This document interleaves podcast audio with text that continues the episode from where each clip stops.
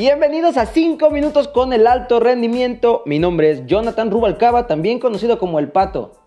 El deporte me ha brindado herramientas para mejorar mi mentalidad. Aquí comparto estas herramientas contigo para que las apliques en tu trabajo, escuela o vida personal.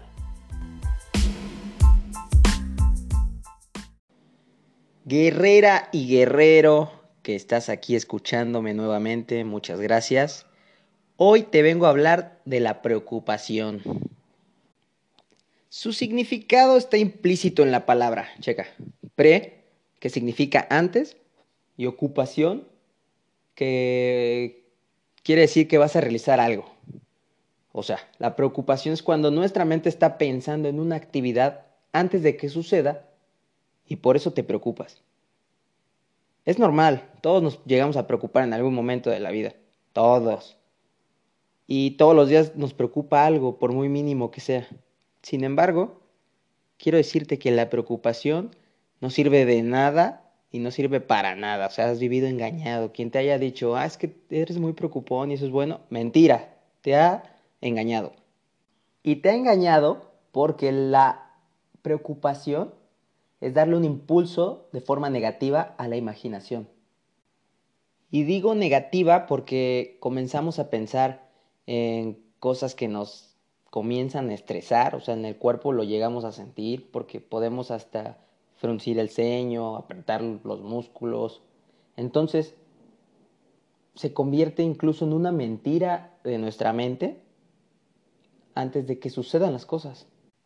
Pero también pareciera que a las personas nos gusta estar preocupados porque no sé si se han dado cuenta que cuando algo nos preocupa, siempre encontramos la manera perfecta de hacerlas grandes estas preocupaciones. Tenemos la costumbre de hacerlo y es normal también porque pues hay que aceptar que existen, o sea, sí, algo nos preocupa y existe, pero tenemos que eliminarla. O sea, esa preocupación o esas preocupaciones debemos hacer lo posible por minimizarlas o eliminarlas de plano. Ya lo dijo Albert Einstein, la preocupación es el uso equivocado de la imaginación. Por eso hay que eliminarla, o sea, es no te sirve de nada. Y hay varias, perdón, varios métodos, varias técnicas, por ejemplo, la motivación, la concentración, que son métodos para reducir o eliminar esta preocupación pero también está la relajación, la visualización, que son técnicas que te pueden también ayudar y afrontar tus preocupaciones. Hace unos 3, 4 días estuve en un webinar y se habló de este tema. es la razón del por qué lo comento ahora. Lo traigo fresquecito este tema.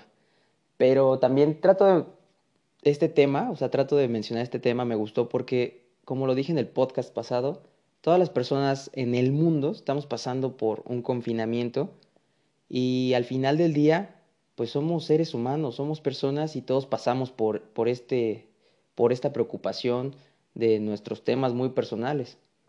Entonces, en este webinar se mencionaron unas técnicas para alejar las preocupaciones y para tratar de eliminarlas.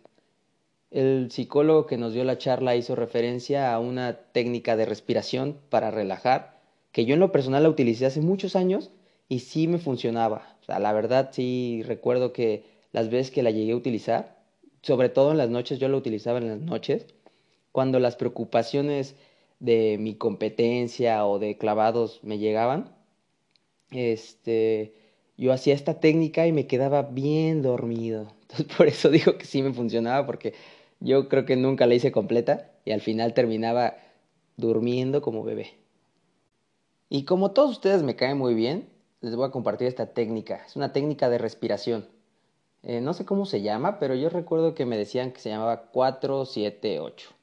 Que respiras, inhalas 4 segundos, sostienes 7 segundos y exhalas ese aire por 8 segundos. No recuerdo bien, o sea, me van a regañar porque van a decir, ah, si vas a dar una técnica, dala bien. Bueno, pero solo recuerdo que lo hacía yo cinco veces. Yo a la tercera, cuarta ya me dormía, pero desde la primera la verdad es que sientes el cambio en tu cuerpo y en tu mente.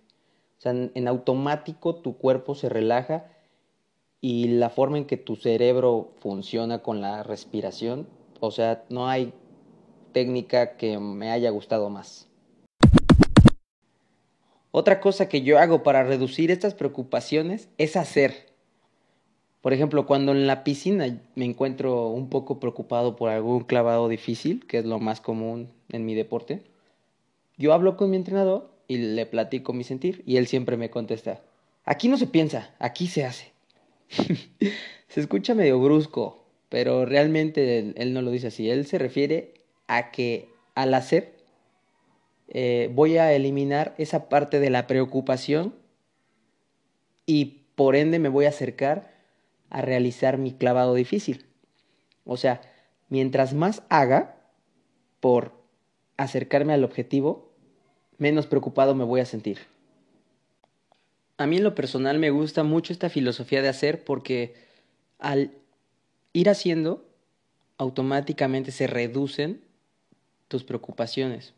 Porque no te permite pensar en otra cosa más que en estar enfocado en lo que se debe hacer para lograr ese, esa meta o ese objetivo.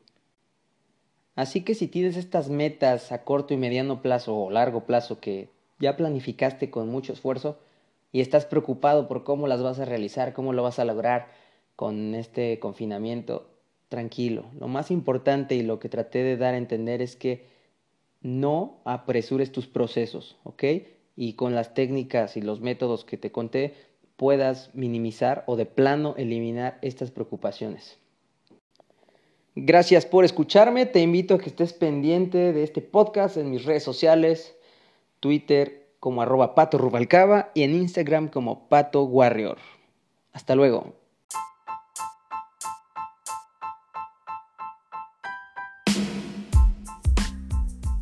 Esto fue 5 minutos con el alto rendimiento. Eso es todo por hoy y nos escuchamos hasta la próxima, guerreras y guerreros. Y ya se la saben, sin miedo al éxito.